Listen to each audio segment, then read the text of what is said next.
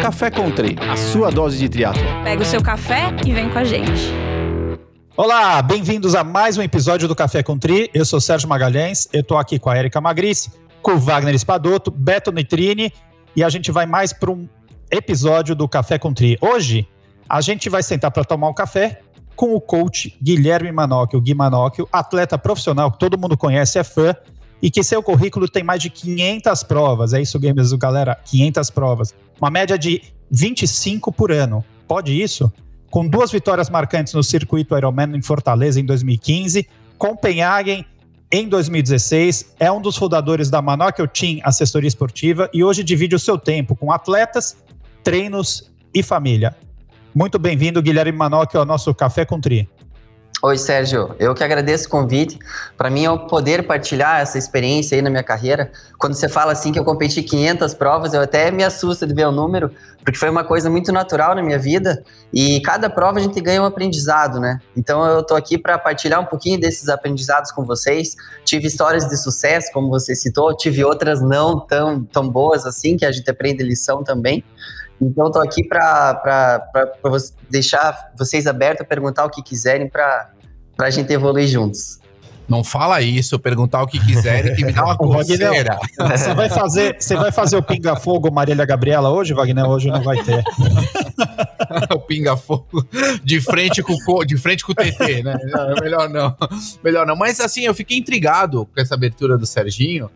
E aí a média, né? Ele falou uma média de 25 é, por ano. Como fazer mais ou menos duas provas por mês, Gui? Como estruturar isso? Como que é isso, cara? Então, no, é, a gente fica, fica claro que não são todas as provas provas-alvo, né? As provas grandes, o circuito Ironman, 70.3, essas ficam em torno de 6 a 8. Às vezes, teve vezes que eu já competi 10 a 15 no ano.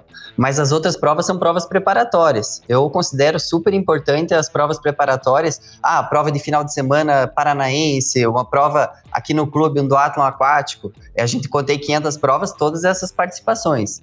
Por quê? Porque a gente treina forte, a gente faz os tiros, faz tudo, mas nada testa a gente como uma prova especificamente.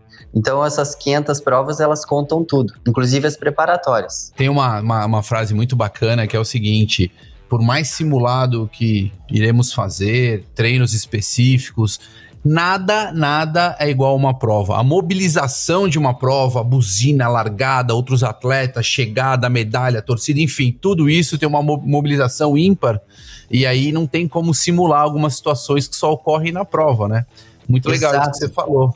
Não, então, os legal. atletas, eles são viciados, né, em ser testados, em competir, é uma coisa muito...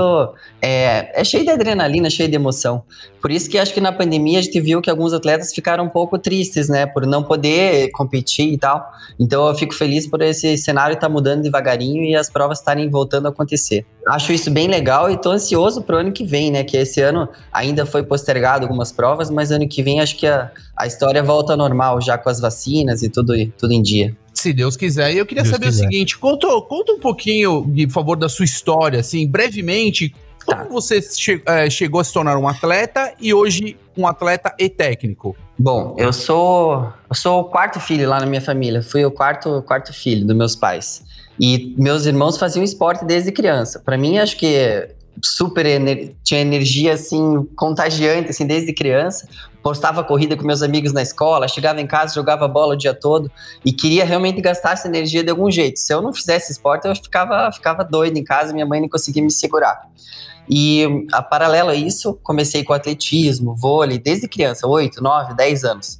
E com 10 anos eu comecei no atletismo é, adorava correr, saltar, isso foi uma, uma formação até da minha, do, do, meu, do meu biotipo, do meu, do meu jeito de encarar é, vitória, derrota. No atletismo até é uma história legal que eles sempre me punham para competir com pessoas mais velhas. Então a primeira lição que eu tive no esporte foi perder. Ah, é lógico que você perdeu, olha o tamanho do, das pessoas que você competia. E daí eu incorporei, porque a gente quer sempre ganhar, né? Então, primeiro eu aprendi a perder, para depois, quando eu fui progredindo no atletismo, a competir com as pessoas da minha idade, eu tinha mais facilidade, acabei ganhando e vi como era legal também. Então, foi bem interessante. Mas quando eu tinha 12 anos, meu irmão começou a fazer triatlo. E aquilo lá me encantou. Eu ficava esperando ele no final do treino de corrida para postar o sprint final com ele, já que eu fazia atletismo, gostava de correr. E eu acompanhava eles nas provas e foi crescendo aquela, aquele amor, aquela sensação de, de ver ele trocar de modalidade. Eu falei, nossa, que coisa mais maluca, mas eu tinha aquela vontade.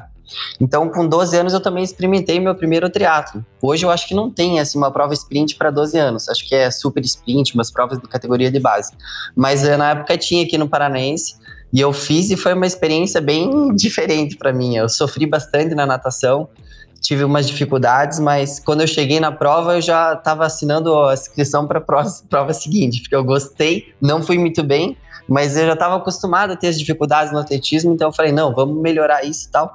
E daí comecei me apaixonando pelo esporte, pela essa dinâmica, né, de envolver as três modalidades e, e testar o corpo no limite.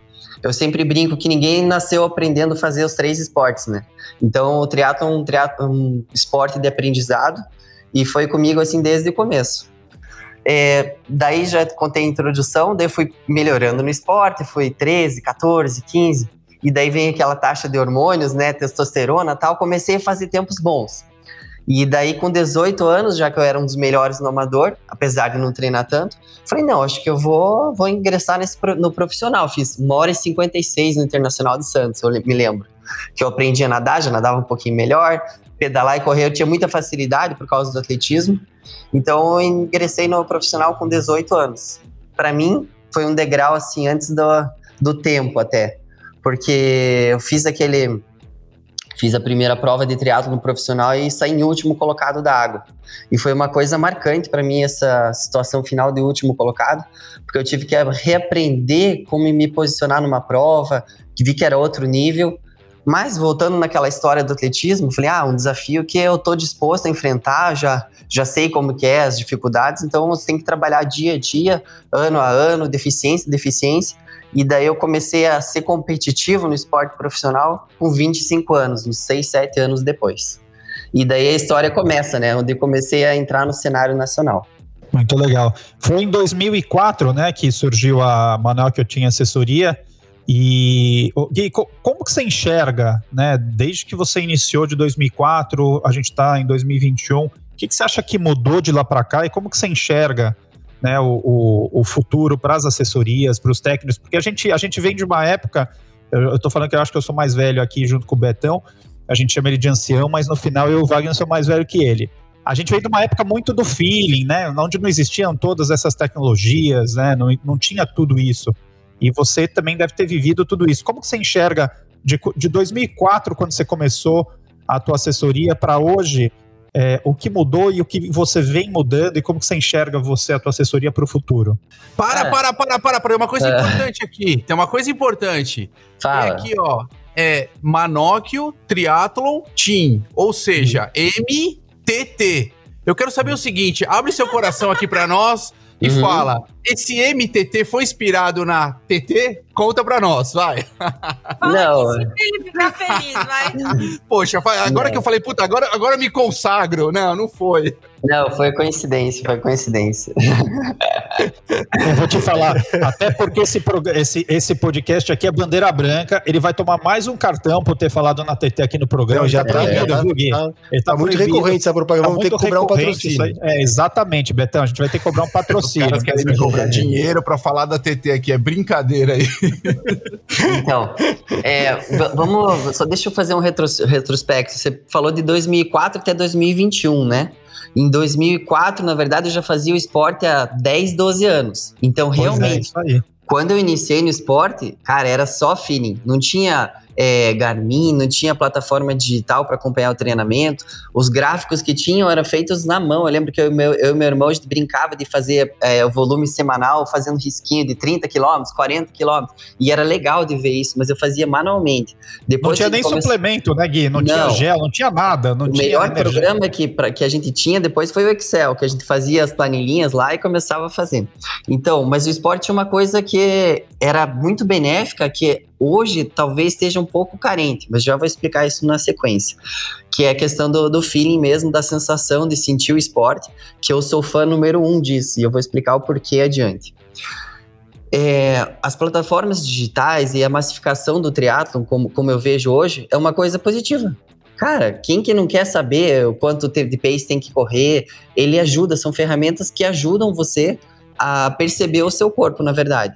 E ajudam você a treinar na zona correta, em, em estruturar o treino da melhor forma possível. E isso é muito bom, por quê? Porque os treinamentos e as metodologias de treino também evoluíram ao longo do tempo.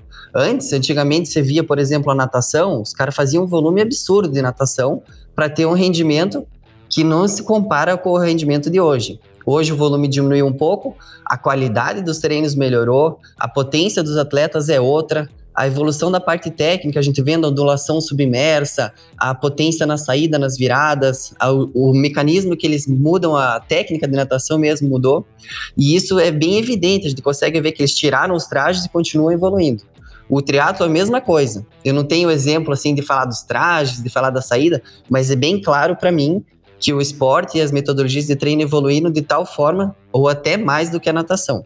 Então, isso também veio pela, pela pela questão de troca de informação, a informação fica fácil de acessar, vários artigos sendo publicados, e também na estruturação do treino através das, das planilhas e da, das zonas de treino, poder plotar isso num gráfico e ver isso e poder conversar com os outros treinadores e outros atletas a respeito sobre isso.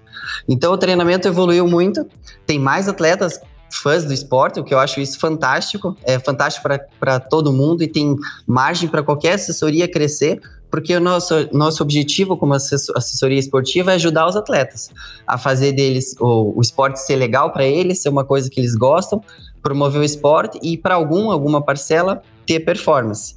E eu acho que, que dá para fazer e dá para conquistar isso é, dia a dia, é, treino a treino, todas as assessorias, todo mundo trabalhando junto e fazendo o esporte crescer como um todo. É isso que eu acho. Muito legal. Uhum. Hum, o que, que eu falei do esporte, da questão da sensibilidade? Porque, cara, o esporte é número, a parte esquerda do cérebro é a parte racional, certo? Ela é muito envolvida em números, planejar, planejar colocar a teoria em prática, números, você tem que correr 40 quilômetros, é tal pace, etc. Mas se você não ativar a parte direita do cérebro também, que é a parte da sensação, a parte da imaginação, a parte da visualização, isso aí tem que trabalhar junto, porque senão o atleta vira uma máquina. E máquina é legal, ela dá resultado, tudo. Mas o que guarda na memória dos, da, das pessoas são os sentimentos.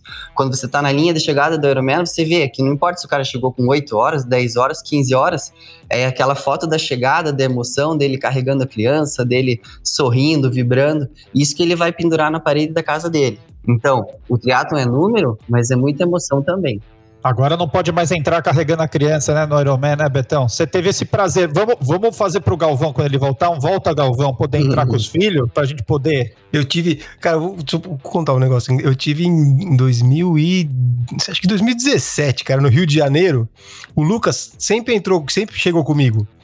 Mas não podia, né? Na, na uhum. nas provas. Meu, ele.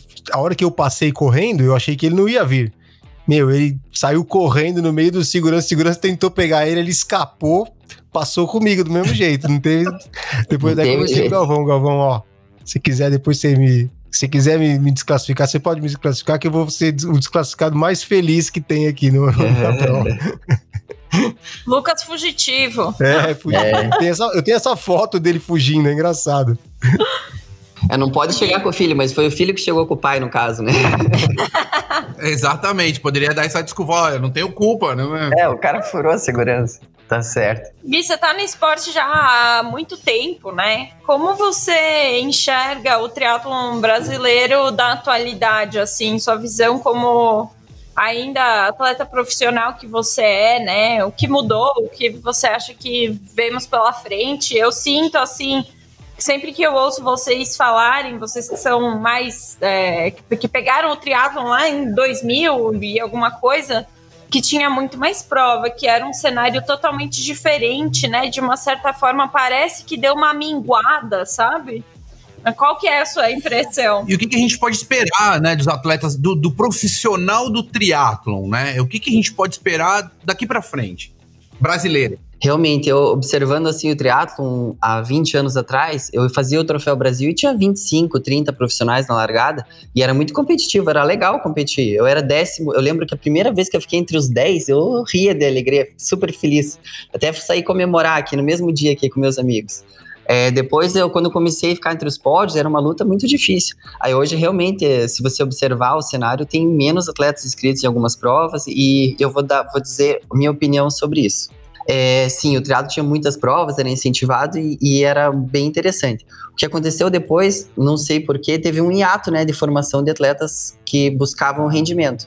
Parece que a gente tem a nossa geração ali, que tem, sou eu, o Santiago, cara, podia citar aqui, era até o Virgílio, o final do Armando Barcelos, Marcos Ornelas, esse pessoal aqui no final da carreira e a gente começando. Então deu uma, foi uma sequência. Aí depois parece que ficou assim uns 5, 10 anos sem surgir novos, novos atletas. Por quê? É, será que é por causa da, de, de, falta de incentivo da confederação? Por quê?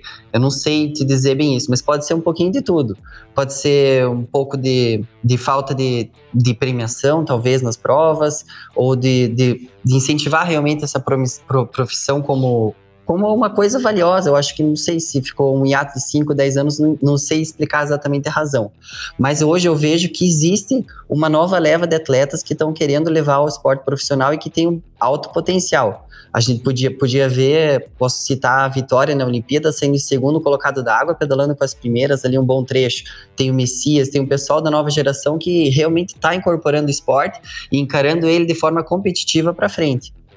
É, mas eu falei desse hiato, mas não quer dizer que não teve atletas nesse período. Por exemplo, o Reinaldo, ele foi um cara que começou. Eu já fazia triatlon, depois ele veio, teve o expoente dele e ele continua aí até hoje.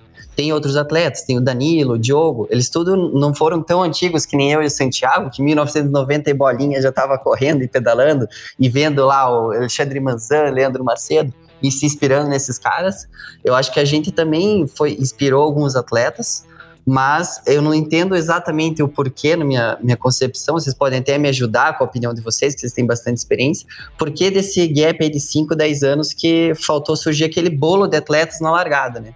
Aí hoje eu vejo de novo que está crescendo e eu espero que o triatlo seja incentivado de forma que os amadores crescendo e, e, e, a gente inspirando, por, por sinal, acho que até vou citar o, o Reinaldo Colucci, 10, 15 dias atrás, ele fez o Ironman em 7 horas e 45.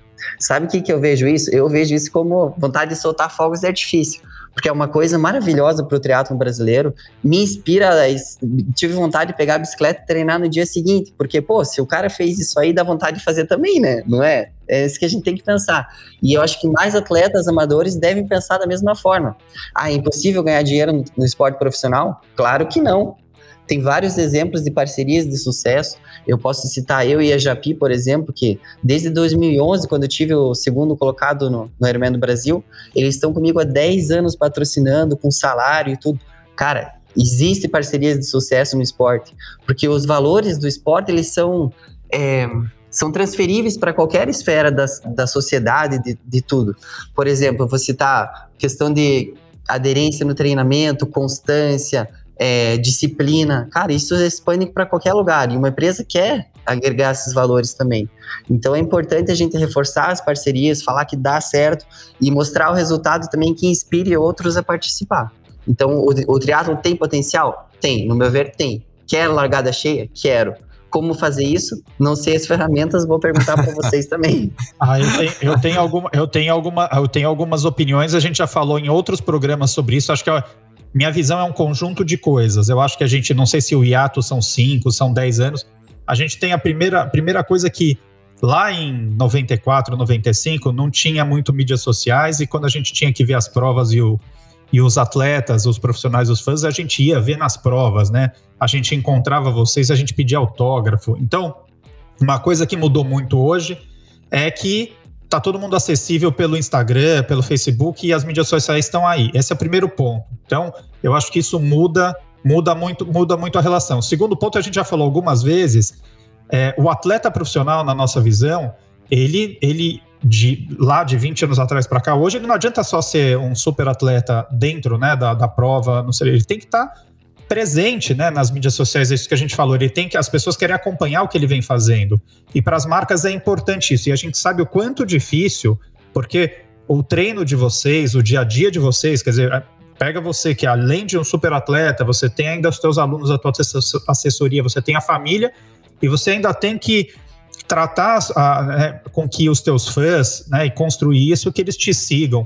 Então, acho que isso também. E aí, para as empresas, a gente já falou, e o, e, o, e o Colucci falou muito isso no programa que a gente gravou anteriormente, o triatlon é, o triatlon é muito pequeno, né, pro, né, dentro de, da esfera de outros esportes. Então, é um quando nicho, a gente né? fala... É um nicho, e quando a gente fala em retorno, é muito vago a gente falar em retorno, mas porque o retorno ele pode ser muito qualificado, o retorno pode ser para poucas pessoas, bem qualificado, ele é bem eficiente, a gente não está falando em grandes massas, mas eu acho que, então esse, esse papo assim, ah, o triatlo é muito pequeno, ele não gera retorno, eu, eu não concordo, porque dentro, da, dentro do nosso universo e de quem a gente impacta, se você for relevante, se você tiver conteúdo e qualidade, é, você dá o retorno para aqueles que são necessários. Então, eu acho que é, falta um pouco da, da gente pensar e, e, e ter é, como que a gente retorna isso para e de como a gente apresenta isso para os patrocinadores.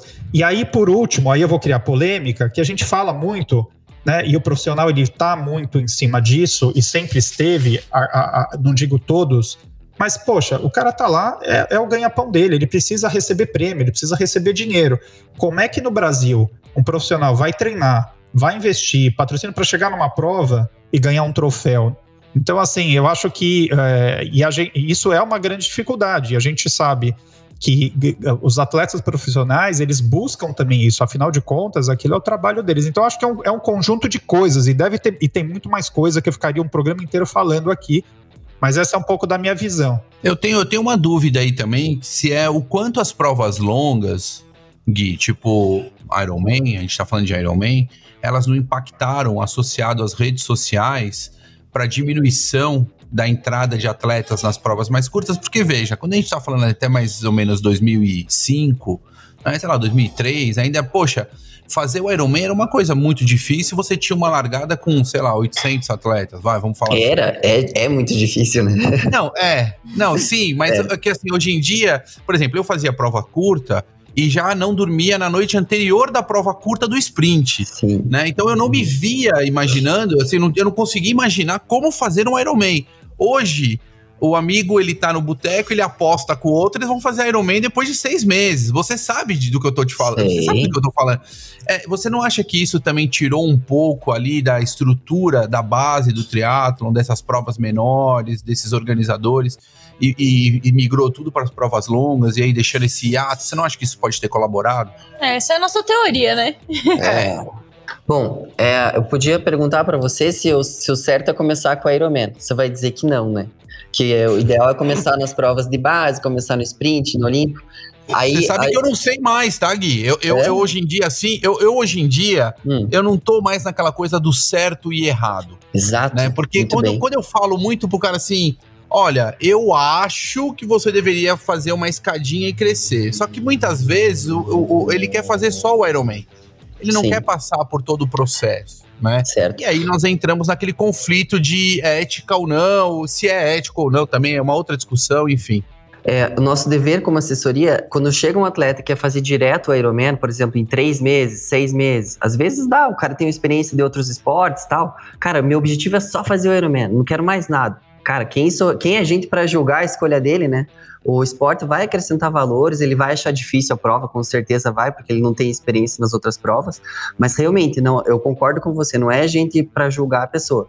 Mas o nosso dever também pontuar que é muito importante a questão do, do crescimento da pessoa no esporte. É importante fazer o sprint olímpico? É, mas você tem que argumentar o porquê é importante. Porque o que, o que, que acontece que eu vejo assim em retrospecto? Teve várias pessoas que fizeram Ironman de primeiro e depois, na sequência, sofreram na prova e deixaram a bicicleta do lado e falaram: Ó, oh, realmente, eu acho que eu não quero mais esse esporte. Eu sofri tanto nesse dia, porque o treino eu não sofri. Deu três meses de treino, foi difícil e tal, mas eu não quero, não quero mais esporte. Deixou a bicicleta quatro, seis, um ano lá para depois voltar a olhar para ela. Enquanto que os atletas que começam na progressão, começam a fazer sprint, ficam nervosos. Até uma história engraçada: a primeira prova que eu fiz foi no duatlon aquático. 10 minutos antes da largada, eu já tinha feito mais 10 vezes xixi. Acho que eu ia no banheiro, foi xixi tão nervoso que eu tava. Deu a largada na natação, era na piscina. Cara, eu tive cãibra na natação toda, de tão nervoso que eu tava. E daí, mas na segunda prova eu já fui melhor, daí eu fiz um sprint triatlo com 12 anos, como contei para vocês. E daí eu, cara, fui crescendo, achei legal pra caramba. Minha experiência com o Ironman foram 10 anos depois, já tinha feito em torno de 50 meio Iron. Cara, eu achei fácil, vou falar para vocês. Eu fui acomedido, não fiz muita força na natação, saí entre os primeiros, que eu fazia triatlo olímpico, sprint. Isso foi em 2010. Aí no ciclismo eu tive dificuldade com o final da distância, fui bem até os 100, 120, mas saí para correr e tive, obtive o sétimo colocado. E eu pensei, nossa, vai acabar a prova, eu tô super bem. Daí no dia seguinte já queria me inscrever no próximo, porque eu achei muito legal. E essa, essa acontece também com o atleta, quando ele tem uma formação de sprint, olímpico, meia distância, ele quer fazer mais vezes, porque ele gostou do esporte. Ele conheceu o triatlo em todas as suas variáveis, não só na, no ultimato lá. E o sofrimento é mais curto, né, Gui? Querendo ou não, apesar de pode ser, poder ser mais intenso, o atleta amador, ele não coloca toda aquela intensidade que o profissional coloca. De falar, nossa, é muito mais duro fazer um sprint standard bem feito do que um Ironman, que você pode caminhar 42, por exemplo. Tem esse ponto. Você falou que fez 2010, eu lembro. Você lembra da sua colocação em 2010? Eu fui sétimo lugar. Eu lembro, eu, minha, minha cabeça é boa para número fiz 8 horas e 37. Olha só, olha só. Cheguei uma hora depois que você. Que uhum. beleza, eu tava nessa prova, fui 42 geral, Meu, feliz legal. da vida. Olha que legal, show de bola. E, ó, a eu, primeira... Isso eu posso falar, né? Porque não posso falar também do que eu já fui, que eu já fiz aqui, uhum. que a TT não pode. Enfim, pode, é, pode, mas deixa eu, pode. Peça de museu, é o que você foi. Isso já, tudo que a gente tava. Que a gente, isso tudo que a gente falou aqui Ontem, ontem eu estava assistindo o podcast do Greg Bennett, né? Com, ele, ele fez um podcast com o Mark Allen e com o Dave Scott, conversando ah, com os dois, né? Deve ter sido legal. E o Mark Allen falou exatamente isso que uma coisa que a gente comentou aqui. Ele falou: o que está acontecendo, e você vê que é uma coisa mundial, é que quando a pessoa quer entrar no triatlon hoje, ele vê, ele vê, por exemplo, o Collins Cup lá, que tá, aconteceu vindo na televisão, ele quer entrar. E ele vai procurar provas para fazer, o que, que ele acha? Ele acha meio Ironman e Ironman. Aí ele fala, putz, mas é muita coisa. Eu queria fazer uma prova mais curta. E aí não tem. Tem poucas, né? Então isso acaba. Aí o cara fala, ah, então, então deixa. Aí acaba inibindo a entrada de novas pessoas, porque o, o, organizador não tem culpa, né? O organizador ele faz aquilo que as pessoas querem que o, que o mercado está pedindo. E o mercado, as provas longas lotam mais que as, as curtas, né? Então ele, ele fala isso, que o, o problema da prova longa é que ela traz muito o cara que quer fazer uma prova e depois é, ele não, não, dá sequência. O cara que entra no, no, fazendo a sequência normal, ele acaba ficando mais tempo no esporte e acaba crescendo o esporte. Então é mais ou menos isso que a gente comentou aqui. Mas esse papel eu acho que deveria ser das federações, né? Eu lembro que quando eu comecei, é. a federação do Paraná fazia prova direto, e prova curta, é. prova sprint, do Atlas. E daí, uhum. se as federações fossem mais fortes, talvez, é uma sugestão que as pessoas teriam um caminho para percorrer, né? Uhum. Acho é. que poderia ser uma, uma ideia inteligente. O Gui, Hum. E falando, você falou de, de parceria, né? Que você teve uma parceria com a Japi há bastante tempo. Tive você também teve um tempo que você sucesso. Hum. teve com, a, com o Tim Bravo também, né? Que você fez o, o parte do time. Queria que Nossa, você contasse um pouco pra aquilo. gente. Aquilo foi Como muito que foi legal. a experiência, né? Que é. você teve lá. Acho que você foi uma das pessoas que mais aproveitou aquilo, né? De, do, do o momento ah, ali, que soube aproveitar mais. Ah, eu aproveitei, né? Mas não fui só eu, né? Todo mundo aproveitou. Acho que foi um crescimento do time todo ali, quem, uhum. dos participantes, né? Então, foi a ideia do Léo, não sei se conhecem o Léo. Ele, ele falou, cara, eu gosto de triatlon, vejo você faz tempo. Foi depois do Ironman, ele me convidou. Tô montando um time de campeões aqui, você quer participar? Daí eu pensei, cara, quanta. Primeiro eu não acreditei, né? Daí eu falei, cara, será que, que é verdade isso? Será que não é? Daí ele falou, calma, eu vou te ligar, eu vou te explicar tudo. Daí ele me ligou, daí eu falei, cara, esse troço é fantástico. É lógico que eu vou querer. Porque ele vai trazer. O, trazia, a ideia era trazer os melhores atletas do Brasil, alguns expoentes do mundo que com, com conhecimento técnico, por exemplo, eles pegavam a Sansego, que era a equipe do Craig Alexander de formação, ou seja, tinha vários técnicos na Sansego, por sinal, o nome é bem legal, né? Sem ego, muito legal. E daí eles traziam isso pra gente trocar conhecimento. E nisso a Rachel Joyce, o Tim Don e pessoas de alto calibre para trocar o conhecimento com os melhores do triatlo nacional. Então a ideia dele era, cara, vamos potencializar o triatlo nacional ao máximo. Como que você faz isso? Trocando conhecimento. Trocando conhecimento e dando exemplo, né? Que na verdade é o que a gente que a gente está fazendo aqui. A gente está trocando conhecimento, tra trazendo vários conceitos importantes e a parte prática tem que realizar também. E essa que era a ideia do, do, do projeto. Então a gente foi, primeira coisa que a gente fez foi um camp. A gente ficou já tinha ideia, já começou a ter a marca, já competimos algumas provas, mas sem muita formação, sem apoio técnico. E daí a gente começou a ser assessorado por esses técnicos da Sansego. Eu, Vinhal, Fábio Carvalho, Marcos Fernandes, e depois o Diogo Clebin entrou como atleta olímpico. E nisso a gente começou a trocar conhecimento, ou seja, a gente ligava por Skype lá para o técnico lá na Dinamarca, para outro na Austrália, e via quem se dava melhor com qual estilo de treinamento.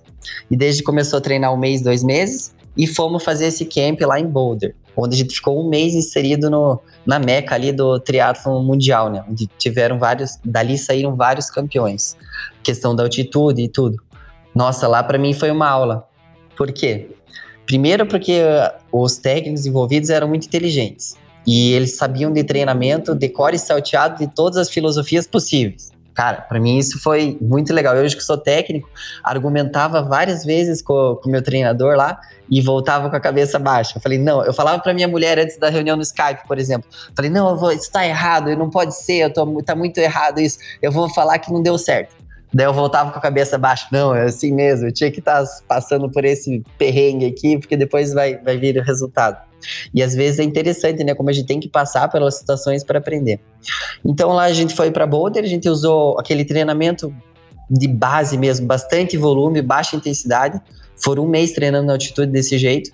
E eu nunca tinha feito, sinceramente, eu nunca tinha corrido 130 km por semana, nunca tinha treinado 30 e poucas horas na semana, mas era a oportunidade que eu tinha. Por quê? Porque eu treinava e dormia, não tinha assessoria, não tinha família, não tinha nada. Então, eu, já que eu estava abdicando de, da minha filha que tinha acabado de nascer, estava fazendo um, um, um sacrifício na minha vida pessoal, cara, vou usar isso ao máximo, vou explorar cada frase que o treinador falar para mim. Se ele falar um negócio, eu vou incorporar na minha rotina, seja cadência de corrida, seja técnica de natação, seja a suplementação, a parte da alimentação, que para mim foi um dos principais fatores. E daí incorporei isso durante 30 dias em Boulder. E daí no mês seguinte eu fui fazer o Ironman da Dinamarca, onde minha performance já não era a mesma, né? Eu tava um, um degrau mais alto. E é importante, porque eu sou, eu sou um pouco cabeça dura para pegar teorias novas. E o cara insistiu em mim, falou da minha alimentação, eu achava que eu comia direito. Mas quando eu fiquei um mês vendo como que o Fábio Carvalho comia, como que o Tindon comia, eu falei, cara, eu acho que eu cometo excessos às vezes demais, sabe? Se o cara ele tá tratando o corpo dele como uma máquina e eu não tô e eu vou competir com o cara daqui a pouco, cara, eu acho que eu devia tratar meu corpo como uma máquina também, certo? Eu fiquei um mês sem refrigerante, não tomo, comia chocolate. Cara, deu diferença. Depois da massagem também, eu nem fazia massagem. Eu tinha 33 anos, já tinha ganhado seis vezes o Campeonato Brasileiro, segundo lugar em Ironman 2018. Nunca tinha ido nenhuma vez na massagem. E lá em Boulder eu tive que ir. Aprendi, eu sabia da, da importância do, do, descanso, do relaxamento. E eu vi isso incorporado na, no dia a dia. E isso refletiu no, no primeiro título ali do Ironman, né? Porque daí eu juntei essa parte da, igual eu te falei, da parte dos números, da seja cadência, alimentação e tudo, com o sentimento. Cara, eu, eu abri mão da minha família, do que eu mais primava para ficar treinando aqui. Cara, eu vou canalizar essa energia pro bem. Como que é canalizar a energia pro bem? É você largar fazendo o quê? Eu amo esse esporte. Esse esporte, eu quero ser exemplo para todo mundo. Eu sei que é possível fazer isso de uma maneira legal. Cara, legal, eu digo assim, sem usar artifício nenhum. Eu fui lá, treinei, usei, sei lá, multivitamínico, é, Endurox nos treinos e vou lá e vou fazer um negócio que as pessoas vão ficar orgulhosas. Eu não sabia que ia ganhar. Mas quando eu vejo a oportunidade também, ó, é o sentimento que vale, vale, né? Porque talvez eu não pudesse pedalar naquela vantagem lá que eu pedalei. Mas, cara, eu tava pedalando. Tava em segundo lugar, no caso, lá na hora. Tava com o número bem acima do que a gente tinha planejado. E daí? Agora eu vou correr só. Falta 30 quilômetros aqui. Se, é a minha chance. E daí é importante a gente aceitar também que a gente pode fazer uma coisa acima do que está planejado. E daí acabou que deu tudo certo, né? Também correndo 140 km a semana, se não pudesse correr a maratona, falei, agora vai. É, mas o, o, mental aí, o mental aí pesou bastante, Motivação, né? A né? motivação, né? todo o esforço que você colocou durante esse período para você Lógico. ter o resultado que você queria, com certeza foi uma o the icing on the cake, como é que fala? É a cereja no bolo, é, né? Isso. Ó, na verdade, todos os meus resultados, se você observar bem, fazendo um retrospecto, acho que eu nem falei, nunca falei isso. Todos eles vieram com um impacto na minha vida pessoal. Vou dar o primeiro exemplo. Primeiro eu participei do primeiro Ironman porque eu casei, a gente queria mudar as coisas, experimentar coisa nova. Ok, fui décimo lugar. Depois, a minha esposa engravidou e realmente a gente não tinha condições de, de morar naquele lugar com uma criança, porque a gente morava nos fundos da casa da, minha, da, da avó dela, pegando dinheiro para comprar uma casa, e era muito frio, aqui em Curitiba é frio. E era o lugar onde ela lavava roupa, então eu tinha. Cara, passava vento à noite. Era, chegou um dia no inverno que eu olhei, a temperatura estava 5 graus. E o Gabriel ia nascer em julho. E daí eu falei, cara, como é que eu vou ganhar dinheiro para me trocar de casa? Daí eu só tinha o esporte, né? Tinha assessoria, mas estava acabando de começar. E daí essa história até conto em algumas palestras minhas, conto com mais detalhes. Mas foi onde eu primei pela excelência em cada treino, porque era onde eu podia fazer. Era minha meu estilo de vida é onde gente podia mudar de vida. Que daí eu fiquei em segundo colocado ali no Ironman de 2011. Não sei se vocês lembram, se estavam lá, mas foi um dia bem especial, onde foi a primeira vez que um brasileiro ali do masculino quase ganhou um Ironman, né? Então, nenhum brasileiro, a gente não achava que isso era possível. Nem eu, vou ser sincero, nem eu. Eu queria fazer minha. Pelo menos ganhar o dinheiro lá tal. E eu não treinava tudo aquilo também, mas cada treino que eu fiz foi pensando, cara, eu vou fazer o melhor porque eu vou fazer. Tem que comprar uma casa, tem que ganhar dinheiro em premiação. Era o que eu tinha. E daí na prova eu cheguei sair do ciclismo cinco minutos atrás do Eduardo Sturla e corria, tava correndo melhor do que ele. Até no quilômetro 38 eu cheguei a ficar 15 segundos dele. E eu pensei, vou ganhar a prova. Só que meu, minha parte mental do Sturla era melhor do que a minha. Então ele estava controlando a prova, ele acelerou o ritmo nessa parte final aí. E eu tentei acelerar mais ainda para ganhar, mas não era o momento. Então daí eu tive cãibra, tive. Putz, meu corpo não respondia mais. Daí ele ganhou, eu fui segundo. Mas não impediu de eu gritar na chegada e comemorar. E a partir daquele dia, minha vida começou a acontecer. É, a gente conseguiu, tive a premiação, tive novos patrocinadores, a ASICS, a a Japi, que eu falei para vocês. E daí, com aquilo, eu consegui um dinheiro, consegui dar uma entrada na casa com a ajuda dos meus pais, porque eles também tiveram que ajudar, né? Eu fiz o difícil, digamos assim, mas eles deram aquela pitada final pra gente se mudar. Aí o Gabriel nasceu na, na nossa casa de hoje, tudo quentinho. E a segunda vez que eu ganhei Ironman, também ela estava grávida, por coincidência. Então, é. Que eu, ah, não, que eu ganhei em Fortaleza. Eu ganhei em Fortaleza minha esposa estava grávida. Então, é, realmente foi uma mudança na minha vida que eu precisava tirar daquilo ali o máximo. E daí, quando eu, em vez de só treinar, eu podia só treinar, né? Treinar e melhorar. Mas eu pensava, eu ia na sessão de treino, eu falei, cara, eu preciso aprender a nadar melhor. Eu preciso pedalar com mais eficiência, porque se eu não fizer isso, não vai dar certo a situação financeira aqui em casa, ou, ou eu preciso mudar. E daí, quando eu fazia isso, tinha um resultado melhor. E é essa analogia é muito inteligente, porque se você vai treinar de qualquer jeito, você melhora. Se você vai treinar com atenção e foco, você melhora mais. Se você vai treinar porque aquilo vale a tua vida, o, rende, o treino rende muito, muito mais. Então, isso que eu fiz, que eu acho que eu posso pontuar como deu o resultado que alavancou minha carreira no esporte. Tem agora um ponto e um paradigma também que foi quebrado, hein, Betão? Serginho, existíamos, tínhamos a frase aí, quanto mais Iron, menos Man, mas pelo visto aí o meninão tá engravidando a esposa no ciclo do Iron Man, veja bem. Caiu por terra essa, é. essa frase aqui, hein? O negócio não é aquela história, tira a TV do quarto, é, é fazer o Iron Man, que aí o cara vai fazendo filho, entendeu?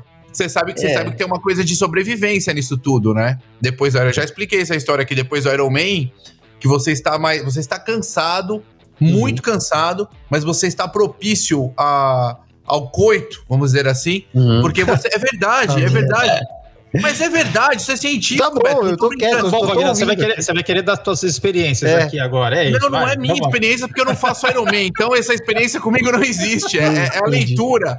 Veja que o Beto que faz triatlo não consegue, aí ele acha que todo mundo não consegue, é morto que nem ele. Não, não é Pô, isso. deu dois filhos. Então, já parou, é, transou duas vezes na vida, é isso que você quer dizer não pra não. Não vem não. Fala, Wagner. É, Como que é? é Me conta essa história aí. Como é que é essa história aí?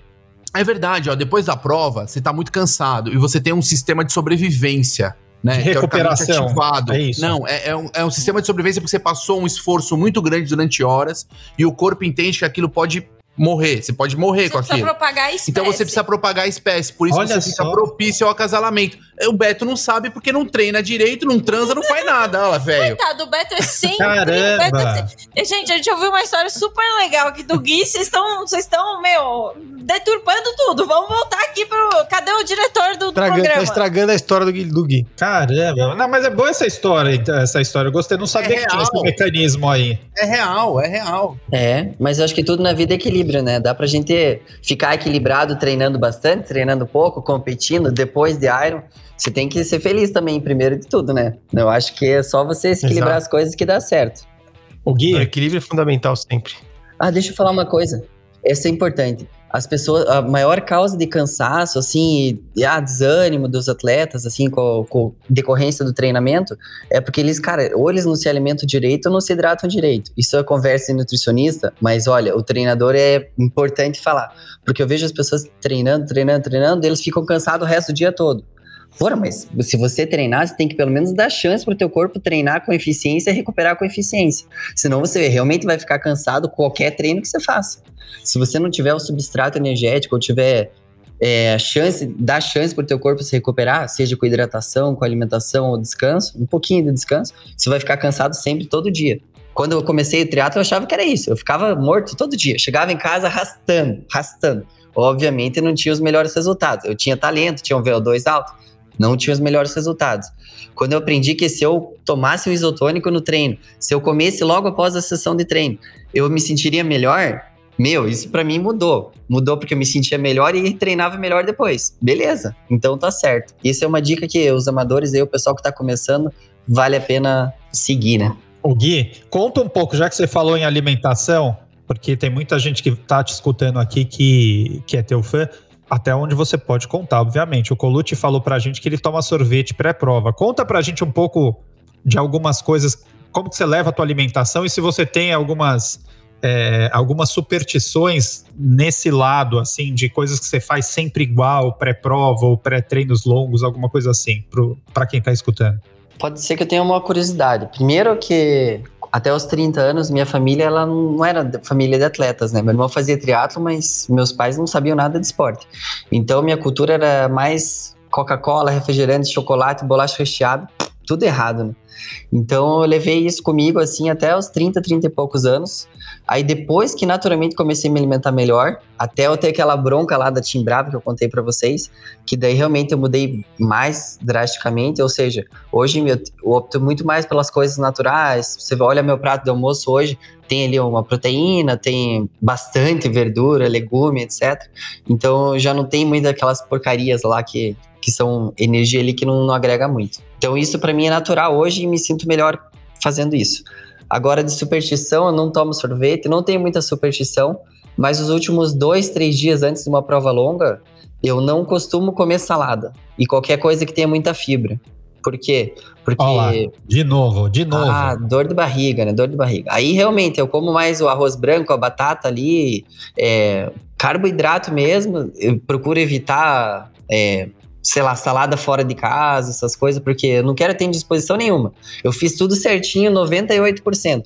1% ali no final não vai fazer diferença. Agora, se eu comer uma, uma salada que seja mal temperada, é, sei lá, uma fibra em excesso, pode atrapalhar o meu sistema gastrointestinal durante a prova. E quando isso acontece é muito ruim, a sensação é péssima, você fica, você tem a performance, mas não consegue entregar porque você dá- tem vontade de ir no banheiro direto. Isso não dá certo. Então, os últimos dois dias eu tiro a salada de fora, como só macarrão ali, as coisas mais tranquilas de absorver e incorporar como minha energia, e daí eu faço a prova normal. Mas não tenho frescura, não tomo sorvete também, não como é, depois da prova tá tudo liberado. Até procuro comer mais do que o normal, porque a gente sente que o corpo precisa, né, daquele substrato. Então a semana seguinte eu deixo mais tranquilo para mais liberado. O Gui, durante a prova é mais. é, você faz é, mais carboidrato líquido? Como é que é isso? A tua alimentação durante as provas? As provas vai, longas? Como é que funciona isso? Então, acho que mudou no decorrer dos anos, sabia? No começo eu fazia só gel, só gel mesmo. Eu nadava, água, aí eu usava aquele um diluente bem concentrado numa garrafinha, ou seja, eu no começo usava em Durox ou similar, sabe? Proteína 4, 1 para 4. 4 gramas de carboidrato e uma de proteína. Aí eu deixava bem concentrado e ia tomando água aquilo ali, e 12, 13 gels no ciclismo, e mais uns 6 gels na corrida, e pá, entregava performance do início ao fim sem queda de energia. Depois, assim, eu já experimentei a batata salgada tal, não me fez bem. Aí o que aconteceu? Uns três anos depois já me fez bem. Eu precisava ter esse substrato mais sólido tal, nas performances entregava melhor. Então, o corpo você tem que sentir no treinamento antes da prova o que vai te dar certo ou não. Ou seja, você tem que se simular assim, um, um triatlo ali, umas intensidades parecidas. Lógico que não a distância total do Ironman, por exemplo, mas você tem que fazer exatamente a hidratação que você prevê na prova. Eu não tomo 12 gels num treino de 4 horas e meia de ciclismo, mas um dia ou dois ou antes da prova vou ter que testar ali um gel a cada 25 minutos para ver se me sinto bem. Se eu preciso colocar sal, se não. Porque meu corpo, eu admito, hoje eu tenho 39 anos. É, meu corpo não é igual quando eu tinha 29 anos. Ele precisa de outras coisas e ele se sente melhor com outras coisas também. Então eu tenho que saber isso no planejamento do treino, é, tem que ver com o nutricionista, tem que ver o que, que é melhor para depois acertar na prova. Mas na prova hoje eu usaria o quê? Eu usaria em primazia gel e também alguma coisa sólida ali que tivesse um salgado. Pode ser, sei lá, vou dizer, dar um exemplo aqui, pode ser uma batata assada, pode ser batata doce assada com sal, pode ser clube social, sei lá, não sei. Mas aí tem que testar no treino e fazer na prova. Aí a última coisa só com a alimentação é que o que você não pode fazer nunca é deixar de fazer o programado. É bem fácil isso acontecer, principalmente quando você está sendo competitivo. Você programa lá a alimentação de 25 em 25 minutos, cara, sei lá, mas daí eu saí bem da água, o Santiago me passou, eu tive que acelerar o ritmo, a curva, a subida, a escalada, sei lá. Aí você passou o tempo e não tomou, não, não perdeu. Cara, não acontece nada nas primeiras meia hora, uma hora. Mas depois, no final da modalidade, você apaga, você não tem de onde tirar energia. E esse também é uma coisa importante para falar para os amadores, porque é, na, é, não é na hora que você sente ali a falta de energia, é, é depois. É uma hora depois, duas horas depois, quatro horas depois. Então, eu recomendo sugerir um timer no relógio ou no ciclo da bicicleta para você não esquecer essa hidratação. A última coisa que eu vou comentar, que é uma característica minha, nos Ironmans que eu fiz, que eu me dei bem, eu tudo to tomei Coca-Cola. Eu comecei a correr e tal, o gel já não entrava mais, ou precisava de energia extra, Coca-Cola e água junto. E daí isso me segurou a maratona, eu com nível de glicemia alto até o fim. Ô Gui, me fala uma coisa, é, a gente sabe que a estratégia do profissional ela tá muito voltada para a dinâmica da prova, né? Ou seja, você mesmo falou, pô, Santiago passou, o que, que eu faço? Vou atrás, não vou. Uhum. O amador, ele é muito bem controladinho, né? Ah, você vai andar nesse F aqui, você vai correr uhum. nesse formato. Perfeito. Então ele se programa treinando e se alimentando como uma máquina. No profissional, a gente não pode dar esse luxo, né, de andar a determinado IF, entendendo que a dinâmica de prova pode variar. E muitas vezes eu tenho que buscar ou não deixar o outro atleta fugir muito. Como lidar com a estratégia nutricional, sendo que eu sei aquele momento que eu tenho esses spikes e você mesmo falou isso, como gerenciar isso para mais ou para menos ingesta de carbo durante a prova? Você tem alguma estratégia é nesse cenário? Se é, ah, se é que é gerenciável. Lógico, a tua pergunta é excelente. É, eu podia citar só para exemplificar o fato. Então, no primeiro Ironman que eu fiz, no, não, no que eu fiquei em segundo, me passou o Eduardo Sturla, depois passou os Cargalines. E realmente, se fosse ver meu IF, eu não podia pedalar naquele ritmo, mas é nunca. Nunca, nunca, nunca. Tanto é que se eu fosse a hora de me alimentar e pusesse qualquer na boca, eu ia cuspir na hora, porque eu não conseguia nem respirar, quanto mais comer. E isso durou um bom tempo. A gente no profissional, a diferença do amador é essa. O nosso nível de sofrimento às vezes é um pouquinho a mais, porque a gente faz isso a vida toda. A gente chega naquela barra de sofrimento e empurra para cima todo dia, todo dia. Aí na prova a gente entrega ainda mais. Então, realmente não conseguia nem respirar. No meio da Ironman, isso durou por 40 minutos, uma hora. Aí como que eu vou gerenciar isso? Agora que é a parte importante que é da tua pergunta. É, lembra que eu falei das ferramentas científicas e tudo, regradinho, e amador controla o IF, coloca para dentro. Agora, o profissional e qualquer atleta, na verdade, ele tem que ter o feeling do corpo. Ele precisa ter a sensibilidade de saber se passou um pouquinho da, da, da curva da, da, alimentação, o efeito que aquilo dá no corpo e se ele, como que ele reajustar isso é, de forma prática, mental, por exemplo, perdi um gel aqui, vou ter que tomar dois gel ali. Eu dei um exemplo crasso, assim, mas é só para só exemplificar. Ou você olha para dentro e fala, cara, tô devendo, comecei a ter um pouco de hipoglicemia. Eu devia antecipar o gel de 5 em 5 minutos. Ou devia, sei lá, tomar um Gatorade inteiro no próximo posto de hidratação. mas eu consigo, eu sinceramente, eu consigo sentir se meu corpo tá perdendo questão hídrica, a questão de sódio, se eu tenho que tomar sal ou não tenho que tomar sal, e se a questão do gel eu preciso espaçar mais ou menos. Eu no treino eu consigo perceber isso e na prova é só o reflexo do treino, a gente sabe disso. E eu também consigo perceber meu corpo nesse sentido. Sabe quando o atleta chega naquela zona do flow que percebe cada sensação da prova e o rendimento é aumentado, se você olhar para dentro nessa sensação, você consegue saber cada reação celular tua também. Cara, meu batimento tá 160. Aí se eu olhar no relógio, realmente tá 160. Se eu sei se tá faltando hidratação ou não, eu sei também, porque eu consigo ter a visão periférica e a visão interna ao mesmo tempo. E nessa hora, que eu acho que, mesmo que o meu rendimento foi as melhores performances foram sempre assim, porque eu tinha uma noção minha da parte interna, externa e dos adversários também. Pode parecer engraçado, mas não. Eu sei quando o cara não tá bem, que é a hora assim, cara, agora que eu vou forçar ele que ele não tá bem, e eu tenho que me aproveitar dessa hora. E isso a gente faz muito bem, e eu sei que os outros profissionais também fazem isso. Eu falei, ah, o Oscar Galins me passou forte, ele viu que não era uma hora boa para mim. Aí minha opção é, ou eu reajo e tento, vejo se eu melhoro para frente, ou eu desisto e perco a prova que às vezes já aconteceu e pode acontecer normalmente. Mas a gente tem que sempre estar tá analisando como se fosse um jogo de xadrez, na verdade. Sim, sensacional, sensacional. Essa consciência, né? Eu acho que isso é, a gente já falou em outros programas assim. É, tem muita gente que está treinando e não está prestando atenção ali em si mesmo, né? Nos sinais. Eu acho que isso que você falou, Gui, putz, é, é muito legal para quem está escutando o quanto importante é quando você está é, treinando, quando você está fazendo qualquer você está inteiro ali, prestando atenção em cada sinal do teu corpo, em tudo que está acontecendo, porque esse estado de flow ele só vem né, com essa consciência toda. E a consciência não é daquele cara que está treinando com você, do teu amigo, a consciência é tua, né? Do, assim, do teu corpo, da tua mente, do teu limite. Isso faz uma diferença, é pô, maravilhoso, muito legal escutar você falar. E é disso, muito do porque... que também o, o, Arthur falou, né? Quando a gente conversou com o Arthur Ferraz aqui também, né? Que ele falou muito do, das conversas internas com você mesmo, né? De que o cérebro vai querer parar, né? A, a, uhum. a, o corpo ele pede para você parar, fala, ó, não, não, não tá legal, precisa parar. Não, e você vai ter que estar tá sempre pronto para responder isso quando ele pedir para parar. Fala, não, a gente não vai parar, porque a gente te programou para fazer então, deixar tudo isso sempre muito bem alinhado, né? Acho que essa, essa é uma coisa muito legal da gente ter isso. controlado.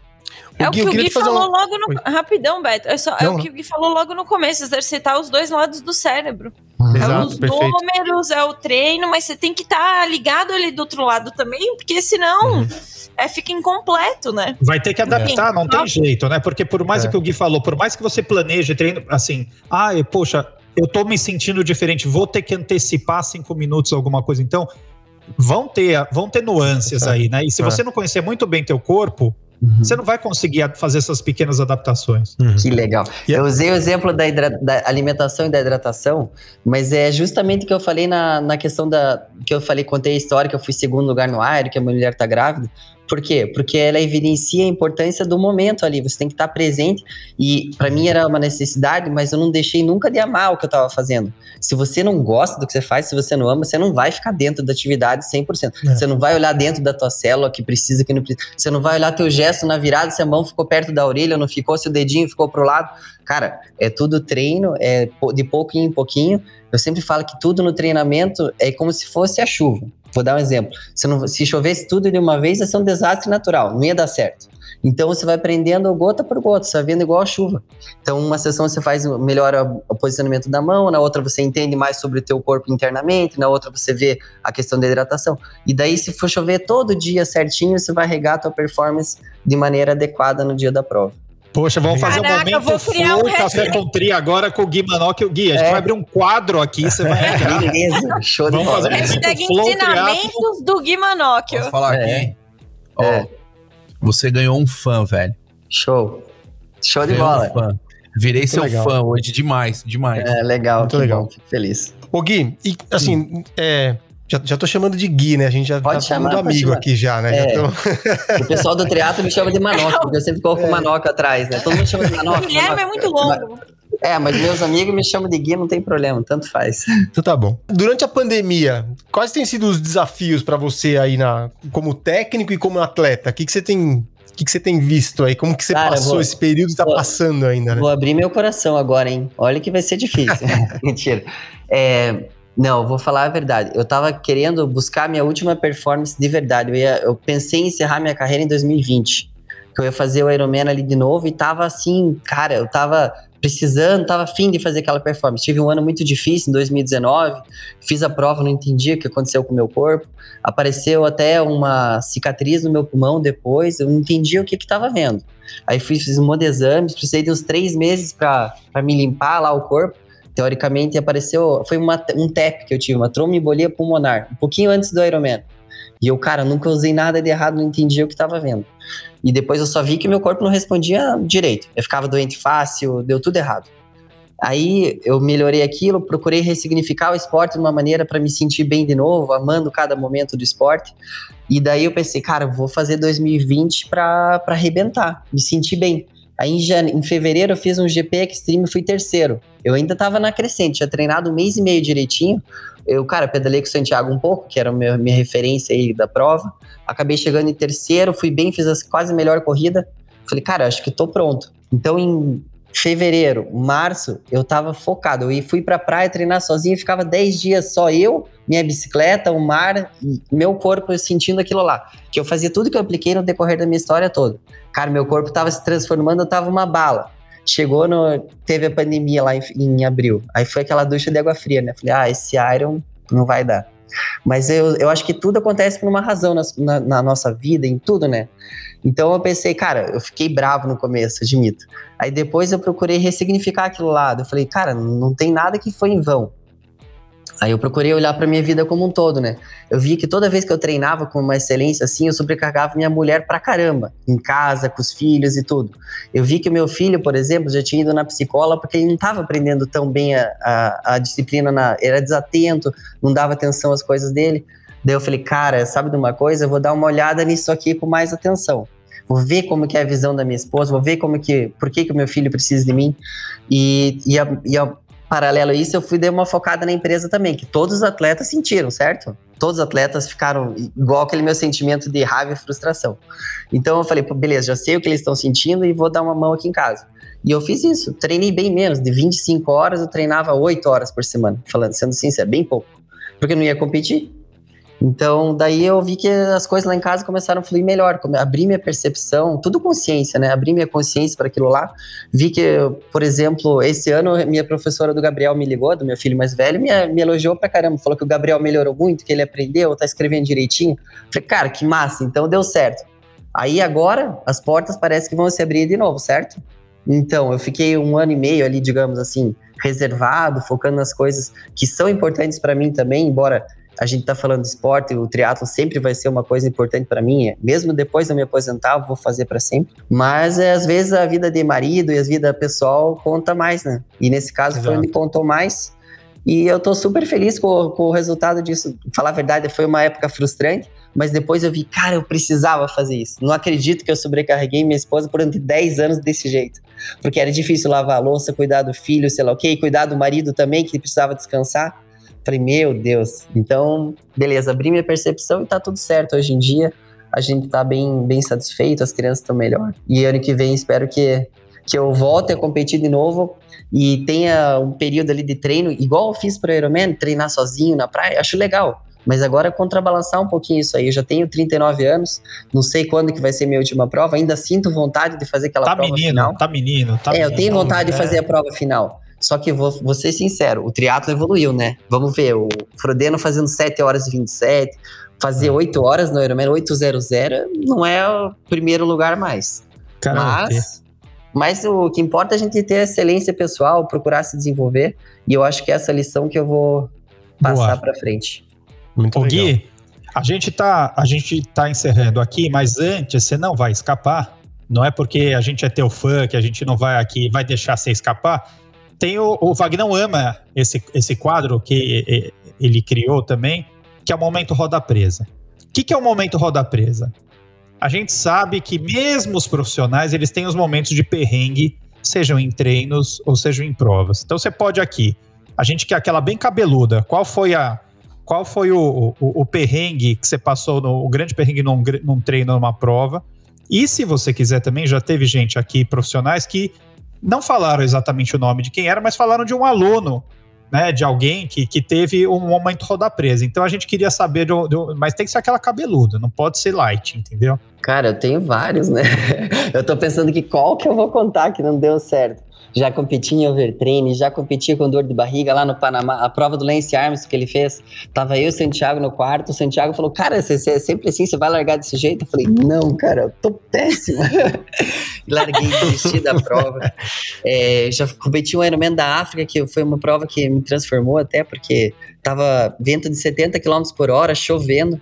Eu sofri do início ao fim, acabei chegando chorando os últimos 15 quilômetros, mas completei, fui décimo. Mas eu acho que, pessoalmente, eu acho que o pior foi, foi no Ironman que eu fiz nos Estados Unidos, lá em... Foi na cidade lá do Muhammad Ali, já lembro o nome. Então, esse, esse Ironman foi um Ironman do frio, cara. Tava 6 graus e mata, baita tempestade. Então, eu não sou muito bom no frio. Vocês me viram ganhar em Fortaleza, então até os 10, 15 graus, beleza. Aí, quando baixa de 5 graus e tem que performar, então, no início da bicicleta, acho que eu saí da água em terceiro, eu nadei bem. E daí, no início do ciclismo, eu, cara, primeiro, minha perna endureceu e todo mundo me passava. Eu fui lá para fazer um resultado, tipo, top 3. Eu tava pedalando no quilômetro 40, tremia na bicicleta, assim, ó. Falei, cara, vou ter que desistir. Vou desistir, não consigo andar, minha roda tá presa, tá tudo errado. Parece que o freio tá pegando. Não tinha freio pegando nenhum. O freio tá pegando aqui, tá tudo errado. Daí eu procurei me acalmar, falei, não, não vou desistir agora só porque não tô confortável, calma lá. Aí procurei e falei, ah, vou sprintar aqui uns 10 km para ver se me esquenta a temperatura interna. Daí eu fiz isso e melhorei um pouco. Daí eu consegui levar o ciclismo até o fim, mas olha, se eu tenho foto, tava com o rosto todo inchado, cara. O rosto todo inchado, parecia que eu tava num quesito sobrevivência. E daí na corrida foi uma corrida meio triste, porque eu corria e andava, corria e andava, já sem energia nenhuma por causa do frio. E eu me senti que realmente que foi a prova de perrengue total, assim. Eu acho que terminei em 14 lugar, mas foi uma prova que eu vou lembrar, assim, como bastante sofrimento, bastante coisa errada, mas pelo menos deu certo no fim de conseguir chegar. Depois você lembra qual que é o nome dessa prova para eu nunca fazer. Eu já vou lembrar. Pô, você tá frio. Lembrar. Se tá frio pro Gui que é de Curitiba, você imagina pro resto. Louisville. Ironman Louisville. Ironman Louisville. Ah, Louisville, nossa, Louisville. mas lá é sempre Louisville. uma coisa bizarra, né? É. Teve então, a última prova que teve, acho que não teve a natação, porque o, o lago tava, sei lá o quê. Isso, o lago, no dia também, eles diminuíram a natação, porque o lago tava uma correnteza tão grande por causa da chuva que eles transportaram a natação. Mas o engraçado dessa história é que eu liguei pro Marquinhos, pro Marcos Fernandes, ele é meu amigo, né, da Team Bravo. Então a gente ficou todos, todos super amigos. Falei, cara, essa prova de Louisville é legal? É legal, cara. Comigo não foi muito legal, mas com você vai ser. Eu falei, por quê? Cara, ventava demais, eu pedalei para quase 5 horas, passei frio.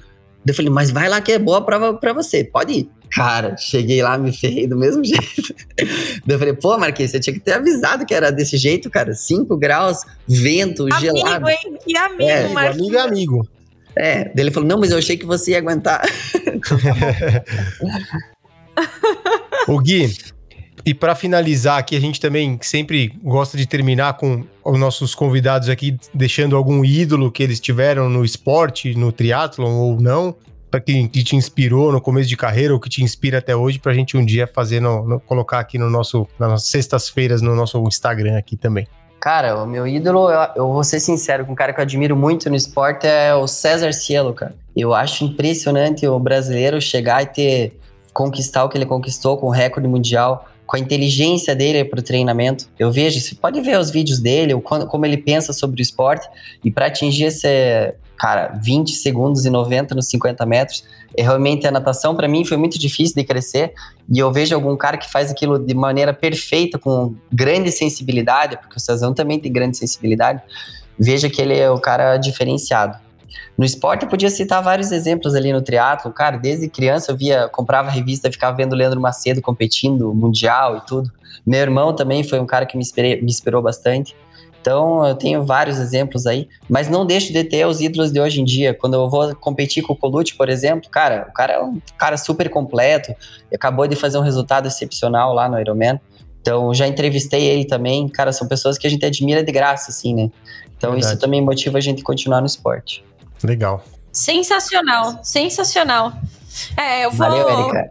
Pessoal, vocês, vocês comentem aí, nossos ouvintes queridos, se vocês querem o hashtag Conselhos do Gui. A gente vai começar. É, momento flow, momento flow. o momento flow do Gui. Legal. Galera, é, queria agradecer de novo demais a participação. Pessoal que não conhece o Gui, busca lá no Instagram, busca a assessoria dele, vocês que são da região, quem quiser, enfim.